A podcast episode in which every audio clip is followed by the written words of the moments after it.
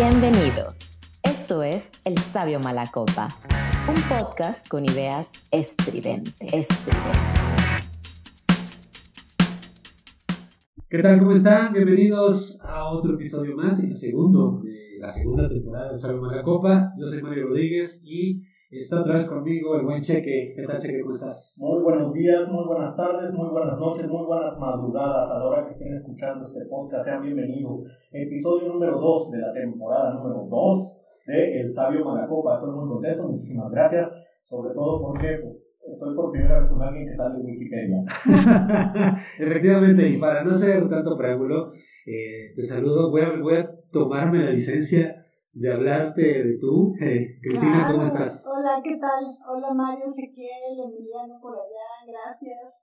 Sí, claro, de tú, normal. Sí, es que luego no solemos tener personas con, con que sepan leer y escribir, ¿no? Eh, bueno, mejor que, que uno y que realmente saben ocultar la- las letras como se debe. Está con nosotros Cristina Rascón, ella es escritora, ella pues es una persona que ha, que ha dedicado su vida a las letras, sobre todo en lo que es los haikus y la literatura oriental. No voy a dar un preámbulo tan amplio porque cuando ustedes la investiguen y, la escuchen hablar ahorita se van a dar cuenta de la talla de, preparación que tiene. Y la idea es hacerlo un poco menos, ¿no? Y, y, poner, poner a temblar un poquito la entrevistada, a ver si, si, si es cierto que, este, que ha viajado mucho. Vamos a ver. Aparte necesitaríamos un programa especial solo para ver su currículum. Sí, ¿no? O sea, maestra en política, este, posgrado en Osaka, eh, premio a, del mérito de las Américas en 2005, eh, etcétera, etcétera, etcétera. No, no, no, nos llevaríamos otra temporada, yo creo. Eh, bueno, para empezar, Cristina, yo por ahí leí que has estado en Austria, que has eh, hecho incluso residencias en Brasil, que has estado en, en Oriente, en Osaka con un cheque. ¿Por qué Jalapa? Eh, ¿cómo, ¿Cómo es que terminaste acá? Eh, buena pregunta, porque hace mucho, mucho tiempo, desde muy joven, yo quería estudiar letras, más, más académicamente, conocer la crítica que se hace desde una perspectiva de lector, ¿no? No de constructor de textos, sino de como el proceso creativo que lleva el lector y el crítico literario, ¿no? Entonces yo quería estar como un poco detrás en ese lado. Y durante la pandemia estuve un rato en la UNAM, en letras, en línea, Mm, pero al mismo tiempo estaba buscando el doctorado, porque ella tenía licenciatura y maestría en otras cosas, en economía y política pública. Y se dio que entré al doctorado aquí, en la Universidad Veracruzana, y comenzó en línea y después ya nos dijeron que nos veníamos para acá, ya es presencial.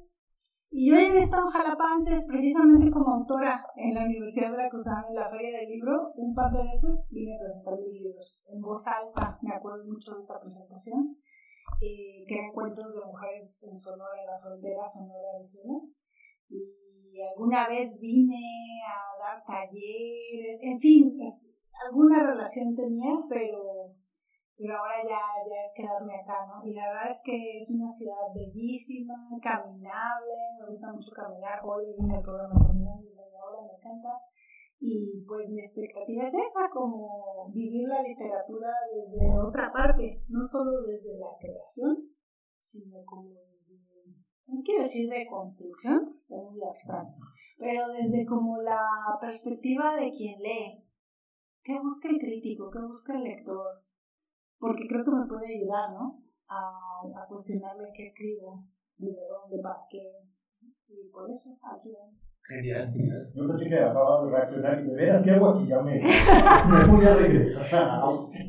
No, no, este, viví, en efecto, yo soy de Sonora, luego viví cinco años en Monterrey, luego un año en Ciudad de México, luego cinco años en Japón, luego otros do- dos años en Sonora, luego cinco años en Viena, luego me, volví nómada, o sea, como unos cinco o seis años, viví en cinco países al año y no tenía casa.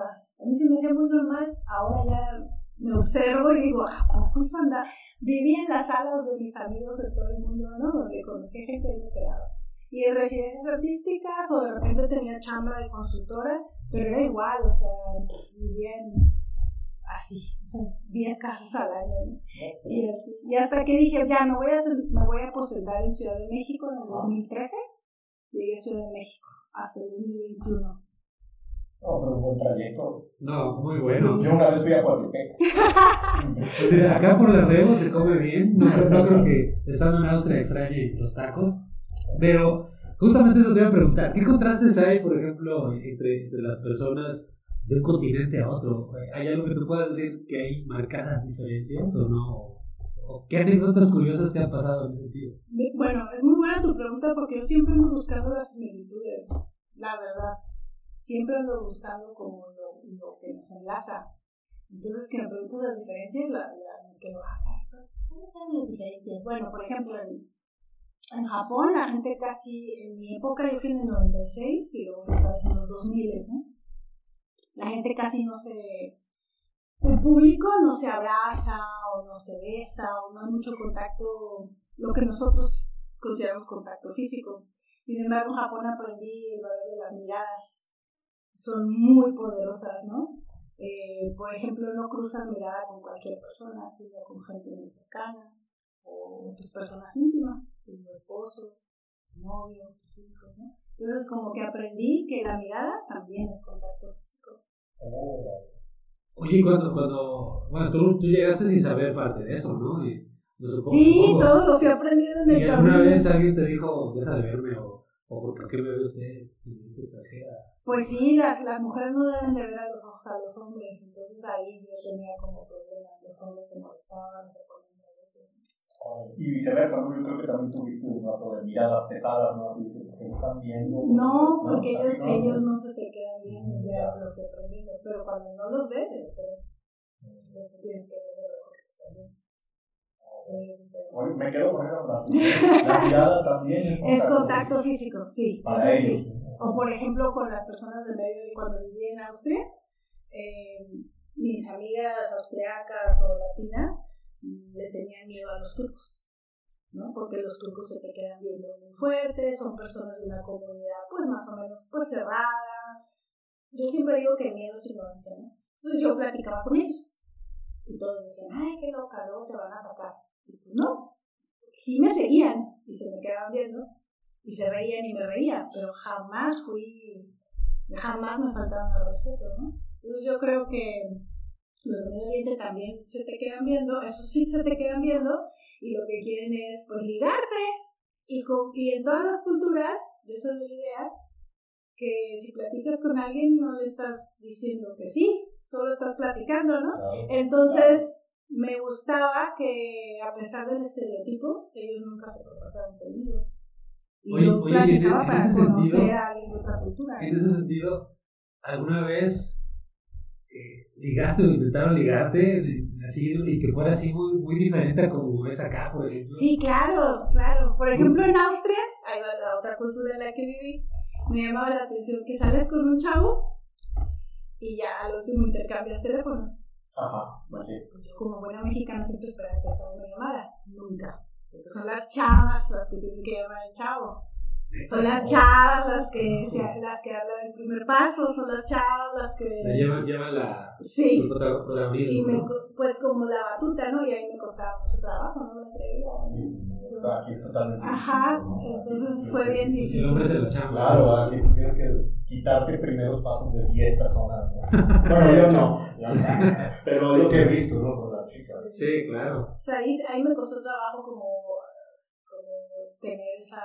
Y ahorita yo creo que en México es muy así también, están, o sea, amigos más jóvenes me dicen, no, yo no espero que el chavo me marque, ¿no? O escriba.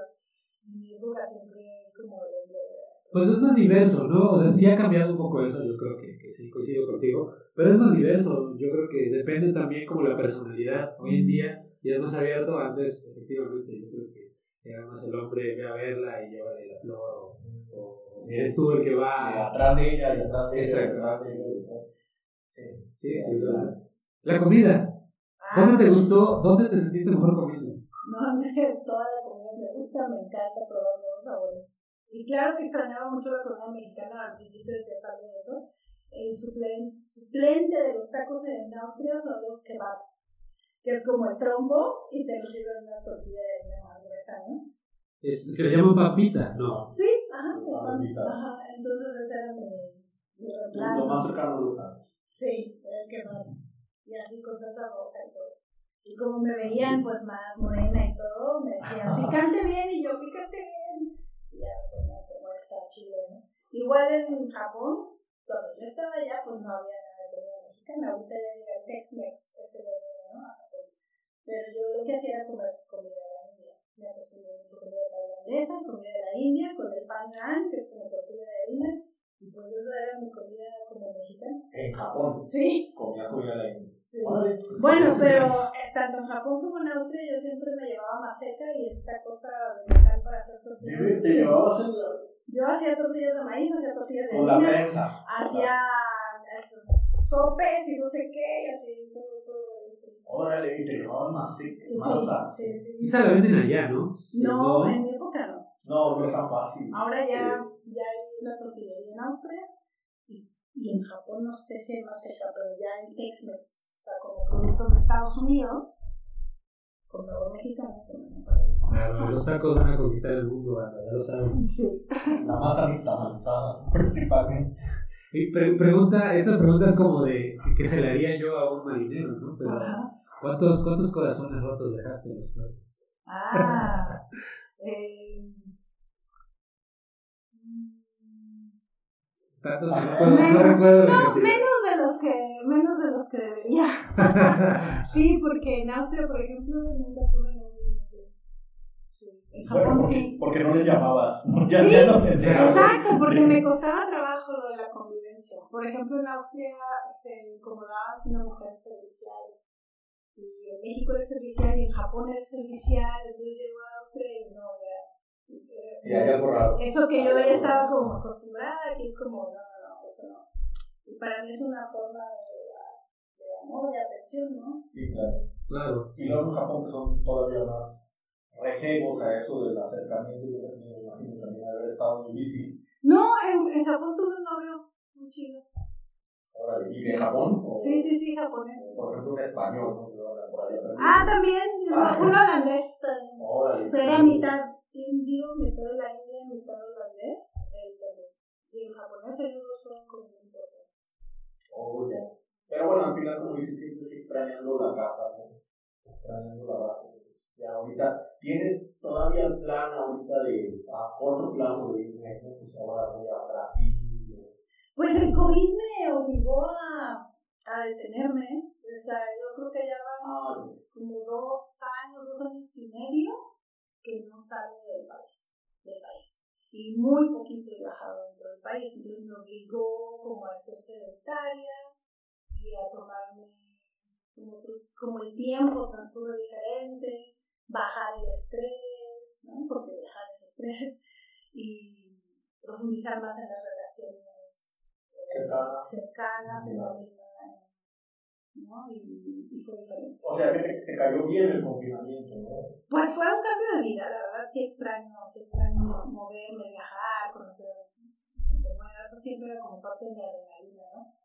Primero me empecé a tranquilizar en 2015, porque empecé una relación con el Mauricio Molina, paz descanse, y con él estuve muy en Ciudad de México, ¿no? Él era un escritor de Ciudad de México que había crecido ahí, siempre vivido ahí. Entonces mis viajes ya eran más breves, dos semanas, tres semanas y. Ya no era como estos cuatro meses, cinco meses, ya no era así, ¿no? Ahí me empecé a tranquilizar y juntos nos cayó la pandemia, pues más, ¿no? Pero estuvo, estuvo muy bien porque también eché raíces como también por primera vez. Sí, por primera vez, pero también como en lo laboral. Yo siempre me había querido involucrar más con la literatura indígena. Entonces abrí una escuela en línea con Mauricio, luego entré, fui directora de literatura en Lima. Me metí en muchas actividades de literatura indígena, literatura para mujeres, literatura como más social y yo extrañaba eso. Cuando estaba en el extranjero siempre decía, es que yo voy a volver a México y voy a trabajar en, en ciudades pequeñas o en Ciudad de México, pero coordinando que sucedan las cosas en ciudades pequeñas, la literatura que suceda, ¿no? En provincia, porque yo soy de provincia y siempre decía, es que en provincia no hay nada, tenemos que hacer cosas en provincia, ¿no? Y entonces, por eso, como que me sentí, a partir de, de que me empecé como a estacionar en mi país, muy conectada, ¿no? Con, con, pues, con las personas que aman la literatura y con las que reinas quieren conocer la literatura en todo el país. Di cursos en todos los estados del He estado en todos los estados de la República dando un taller. Alguien te va a decir, sí, yo la conozco. O sea, he dado talleres en todo el, todo el país y eso me, me encanta, ¿no? Porque es algo que yo extrañaba estando en el extranjero.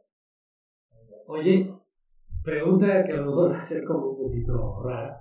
¿E-, ¿Es mucha bronca andar con un escritor? Por ejemplo, hay, hay, hay, hay, hay pedos así de, de ego o de, este, ahorita estoy escribiendo, no me molestes, o te quiero abrazar, no, porque tengo la idea y lo voy a escribir. ¿Es conflictivo o no sé si incluso es un chicheque entre escritores? Eh, la conflictiva era yo, ¿no? La conflictiva era yo, sí. ¿En serio? Pues yo era la que decía, no, voy a escribir, no quiero verte, ¿no? Y él, él era mucho más relajado. Ay, ya, ya. Sí, es que siempre yo, yo he tenido esa duda, ¿no? Porque luego andan entre pintores, o escultores, o sea, la gente del arte tiene su personalidad muy, muy peculiar, entonces, pues no sé, ahorita que, está Cristina delante, sí, sí es como que importante. Y así era entonces tu proceso creativo, ¿no? Decir, no, yo quiero estar solo no me Generalmente sí, generalmente sí necesito solo, pero bueno, poco a poco tengo que darle también porque... Claro, claro, pero es una soledad como que ahí te, cierras ya a, a, volver a repasar todo lo que has vivido, ¿no? Porque me imagino que tu inspiración viene de, de todos los lugares que has visto, las personas que has conocido, ¿no? O sea, eh, que te inspiran, ¿no? Pero ya cuando, cuando lo vuelves a vivir, yo creo tú sola, ¿no? ahí ya con un lápiz y papel. O bueno, o con laptop y Word. Sí, generalmente escribo a mano la primera versión y luego ya en la compu. Lo que pasa es que necesito soledad como para es que es una especie de desnudez, ¿no? Una, es como, si hay alguien, puede que no me desnude por completo, ¿no? Incluso no dejo que nadie lea lo que estoy escribiendo. Y cuando tenía novio extranjero, se asomaban y decían, bueno, no lo entiendo. Pero si es alguien que habla mi idioma, no, no puedo con eso. No, necesito que nadie lea lo que estoy escribiendo. Por eso soy muy encerrado en un cuarto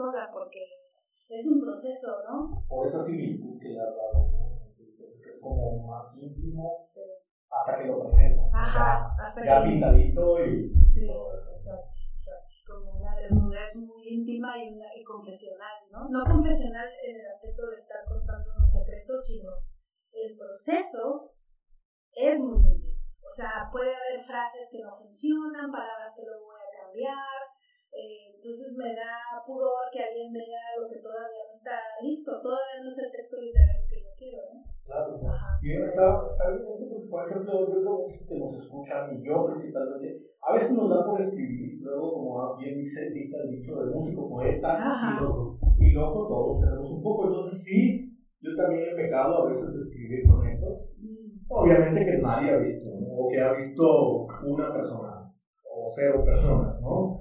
Y yo no lo voy a recibir, ¿no? Entonces, eh, esto yo creo no, es, nos has aterrizado bien de por qué nos sentimos así, ¿no? O sea, por qué me da vergüenza mis letras, ¿no? mis caracteres, cuando realmente es, eres tú, ¿no? Y no solo lo que dices, sino cómo lo dicen. Entonces, haz de cuenta que estás cantando mal o bailando mal pues no quieres que te graben. Ah, ya que te sale bien, ya que te graben. Es lo mismo, es como, no, es que no, es que van a ver que escribo bien mal al principio. Sí, claro, pero jamás te enseñaré mi soneto, ¿no? O sea, imagínate, no vas a encontrar métrica mal, hasta igual y una falta de ortografía, ¿no? Entonces, yo creo que también es eso, ¿no? O sea, estoy bailando rapero. Sí. Con Mauricio también, ¿eh? Me mandaba sus textos y me decía, no lo leas, no está listo, pero te lo voy a mandar. como para respaldarlo, este, por lo que sea, ¿no? Y yo también a veces le enviaba y decía, ¿este lo puedo leer? No. ¿Y esto lo puedo leer? Sí. es como, ¿ya está listo o no está listo, no? Sí, sí, es como si danzaras y ensayando te cayeras. Y la gente viera cómo te caes y te graba el mismo. Exactamente. Y hablando de danzar, yo eh, tengo la oportunidad de estar leyendo el libro corrígeme si me equivoco. Sí. Es tu último libro, Mi Patagonia, de Cristina Rascón Manda, tienen que conseguirlo como sea. Ver, a ver, dos correcciones, no es el último, es el más reciente. Ok, reciente, sí, claro, claro. Oh, Todavía no me muero. Y es Cristina Rascón Castro, pero como escritora, últimamente ya no digo el Castro, el puro Cristina Rascón. ¿Por qué? Porque es, es, es, un estilo, es que... Digo, porque yo también pongo Mario Rodríguez, pero también tengo más. Sí, no, no, es que es que este, es cacofónico. Ah, okay. Cristina Vasconcaso, es eso, nada Bueno, banda, ya saben, todo tiene una razón fonética y referida a las letras y al lenguaje. Ajá, oye, y aquí no hay, ¿cómo es otra cosa? ¿Cómo? ¿Cacofónica? Cacofónica. Los sonidos eh, asonantes, ¿no? Sonidos incómodos. ¿Ferrocarril podría ser cacofónico? Depende. Es que lo puedes hacer musical si es muy a propósito, pero si es como ah, descuidado. El reggaetón podría ser cacofónico. Claro, claro. El reggaetón es el mejor ejemplo de la cacofonía, ¿no? Exacto, podría ser así. Coprofonía. Copro- Ah, está buenísima esa. Cristina, una pregunta directa que te quería hacer, porque no he terminado de, de Ajá. tu obra. Eh, ¿Qué parte fue la que más recuerdas de eso que escribiste en cuanto a la experiencia? Porque yo quiero pensar que es una experiencia vivida totalmente en tu- tu residencia. ¿Qué, qué anécdota curiosa salió, sa- eh, salió de ahí, de, de ese, de, ese- de esa cuestión mística de vivir en San Salvador de Bahía? Eh, ¿Cómo se llama? Eh, esa parte de, pues digamos, experiencia que es un poquito eh, con los sentidos involucradas en cuestiones eh, prácticamente de santería africana brasileña, ¿no? Uy, pues es que este libro de mi Patagonia, que si les interesa, búsquenlo, está en Micropress. Y está en todas partes, en el sótano, en la. Y si no con Micropress, pero bueno, mi Patagonia son crónicas derivadas de una estancia que hice de dos meses en una residencia artística en la isla de Taparica, que es la provincia de Salvador de Bahía, que es la zona con mayor negritud, población descendiente ¿no? de las personas que llegaron de África, fueron esclavizadas, y las religiones africanas se fusionaron en el candomblé, donde las deidades son estos como espíritus animistas, los oishas. Y a mí me encanta todo eso, me encanta la religión candomblé. Yo misma fui a que me leyeran quién era mi oishá, ¿no? aprendí sobre eso. Eso fue un viaje como muy espiritual, emocional. Yo ya había estado en Brasil, he ido cuatro o cinco veces, pero siempre hago cosas más laborales, ¿no? Y en este caso era como vivir ahí y de lo posible vivir en. Entonces, hubo una, una, nos invitaron a una pude ir, porque yo soy claustrofóbica. Ese era uno de, un de los muertos, ese pude ir. Pero fui a una que era con Yemanjá, que era, es como la orilla del mar, ¿no? Y fui a otra en río, y fui a me dieran este, los caracoles, a un rito en el mar, o sea, como que viví muchas cosas, pero una, una experiencia así, bien difícil, como que una sola yo creo que hubo, hubo una que, que hicimos una en un río, supuestamente hay un espíritu, hicimos una visualización y tenía que ser como pacífico, ¿no? Así sanador. Y yo sentí que me estaba ahogando en tierra, que me estaba asfixiando en tierra y que la única manera de, de no asfixiarme era pujando y entre mis piernas nacía un bebé lleno de tierra. En vez de estar lleno de sangre, estaba lleno de tierra. Y, y me, Wow. me sorprendió mucho porque además yo como mujer eh, no he sido, bueno, hasta ese momento yo no me consideraba una mujer maternal. Yo no buscaba tener hijos, no anhelaba tener hijos, no planeaba mi vida para tener hijos y no lo descartaba. Decía, bueno, a lo mejor un día o a lo mejor adopto. Tenía 36, fue hace 10 años que yo hice esa residencia. Entonces yo dije, ¿qué es esto? Me están diciendo que a lo mejor debería tener hijos o qué. Y entonces hablé con un padre de santo, que es como un gurú, un chamán, ¿no? Y me decía, no, es que no está lleno de sangre.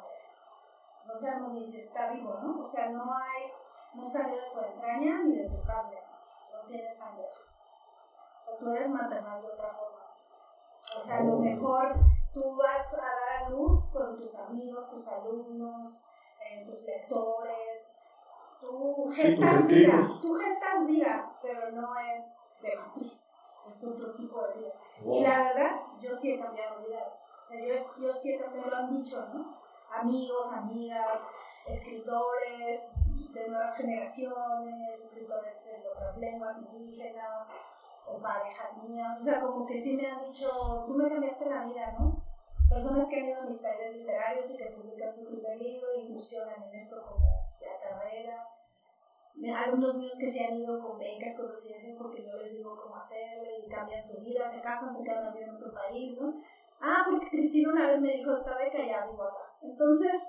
Es como ser impulsora de, de, de un cambio. me he sentido bien con esa definición que me hace para Claro, claro, madre de nuevas vidas. Y descubrí que tengo carácter, ajá, tengo carácter maternal porque soy protectora, pero no necesariamente como él decía de. Es diferente. Yo, hablando de esa, de esa parte, para ti, ¿qué debería explorar más el ser humano? ¿Su espiritualidad o su religiosidad? Ay, pensé que ibas a decir carnalidad. O carnalidad, se ve, Está buena esa espiritualidad o carnalidad. No, yo definitivamente entre espiritualidad y religiosidad, espiritualidad. A mí me ha tocado practicar varias religiones. Me gusta mucho donde quiera que voy aprender sobre las religiones practicarlas y me las quedo todas, me las voy acumulando todas. el budismo, el catolicismo, el, cristianismo, el, el luego también otras cosas extrañas que se me presentan en la vida, ¿no?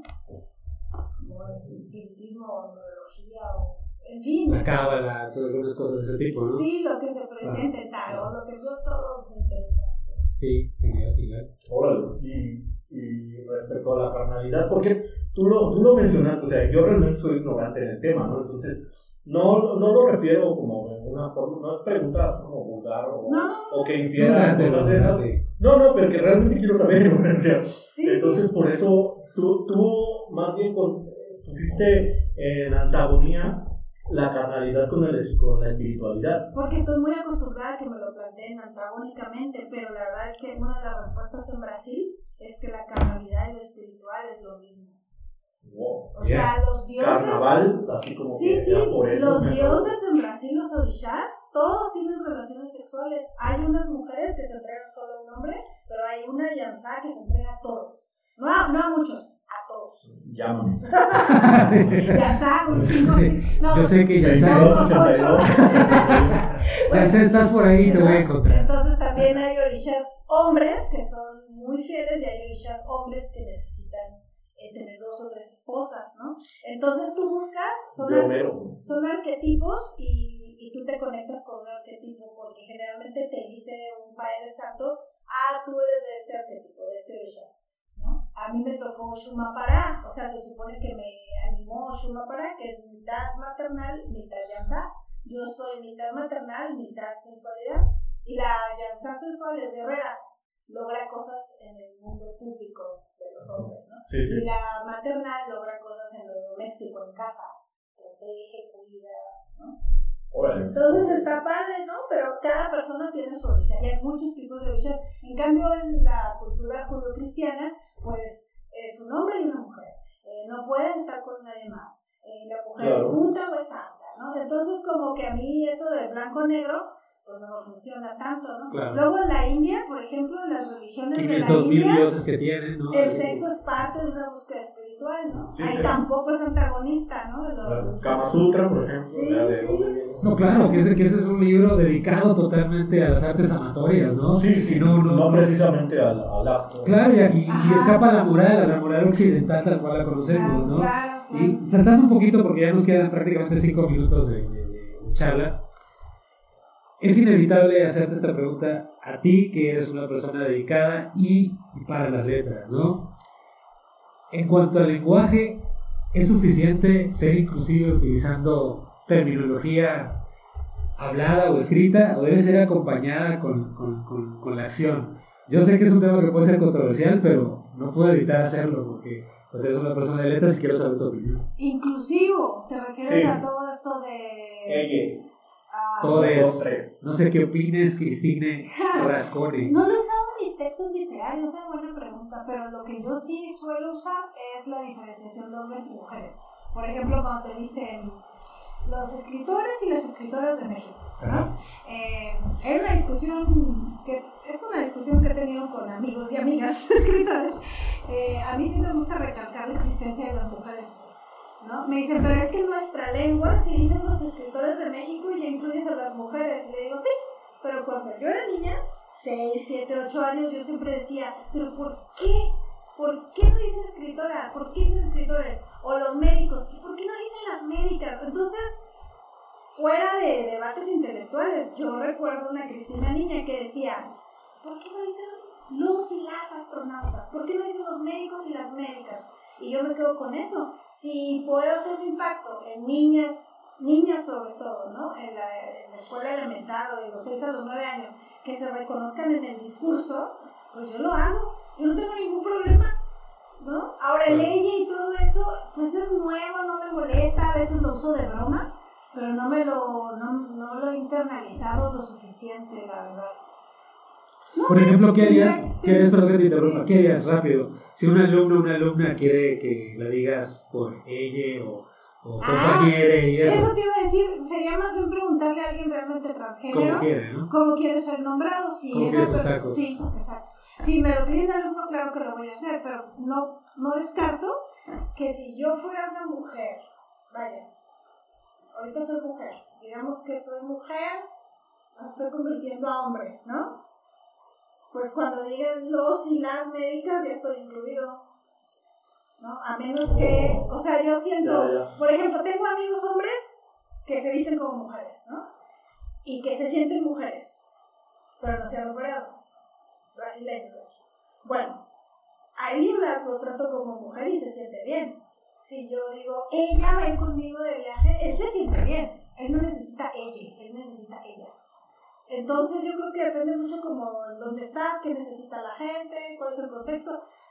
Como persona, escritora, oponente, pero ya a lo mejor si soy alguien de un ONG o del gobierno, pues sí tengo que usarlo, o incluir a todos, no sé, es otra cosa. ¿no? Más protocolario, sobre todo, eh, es dado mucho al gobierno en, en su cuestión de comunicación social a establecer eh, políticas discursivas que son tienen a lo correcto, ¿no? Sobre todo Sí. lo moderno. Sí, sí, Ahorita que yo sepa, en la UNESCO y en todos los gobiernos se hace la diferencia hombres-mujeres, los médicos y las médicas, los escritores y las escritoras. Eso sí, lo he visto. Hay un manual, de hecho, que lo leí, de la UNESCO, pero todavía no se mete el, el ley. A lo mejor después se mete, porque yo siempre he dicho, estamos en evolución. El español evolucionó el latín. El latín este, no lo hablaba el pueblo, lo empezó a hablar y lo transformó. Entonces, en realidad, en 50 años, muy probablemente el Claro. ya esté integrado, esté en la RAE y todo, ¿no? eso no dependerá de nosotros. Es depende del uso que se le dé. Claro, claro, claro. Como, bueno, dice que este, Saavedra, o sea, que realmente si lees su texto, pues tiene todavía la V o la B labial usándola indistintivamente, ¿no? O sea, no es tanto como que falta de ortografía, ¿no? Sino que antes ese era el común. Sí, la gente cambia, la sociedad cambia y junto con el lenguaje, ¿no? Es lo que también dicen por ahí algunos escritores. ¿Algo más que quieren agregar? Cheque, algo más que... Yo agradecerte, de verdad me dio mucho gusto conocerte, ojalá nos veamos otra vez por acá. Sí. De de. Busquen mi libro Mi Patagonia. Está mezclado con portugués y el portugués tiene más palabras femeninas que el español. Por ejemplo, el viaje es la viaje. La viaje, sí, sí lo leí, esa parte. La viaje y eran tres que me llamó la atención. La coraje. La coraje, eso me llamó la atención. En la vez de coraje. el coraje es la coraje. Y así hay varios, ¿no? Entonces, eh, yo quise poner eso para también hacernos notar que estamos acostumbradas como mujeres a que se nos identifique con lo débil, ¿no? Cuando en otros idiomas o no hay género o es la mujer la que se, o lo femenino lo que se identifica con fuerte. Sigan a Cristina en sus redes. Cristina, ¿en tus- ¿alguna de tus redes que Sí, en? Facebook Cristina Vasco Escritora, en Twitter eh, arroba crisaple con doble P 76 y hay un Instagram que una vez abrí y nunca entro y este, sí, más bien soy Facebook y Twitter. Cuando compartamos el link, ahí vamos a poner este, los usuarios de Cristina. Pues muchas gracias, gracias por invitar. Gracias, Cristina. Gracias, gracias por leer mi libro. Banda, muchas gracias a todos por escuchar y pues, eh, Cristina, puedes venir cuando quieras, cheque, estamos viéndonos después. Gracias Emiliano por, por este, la ayuda, Emiliano está dormido ya porque pues, está un poquito ebrio, pero nada, no es cierto, mentira banda, pues no quiso porque le da pena, ya saben, este, ya saben cómo es. Gracias, cuídense mucho y pásenla bien, chao.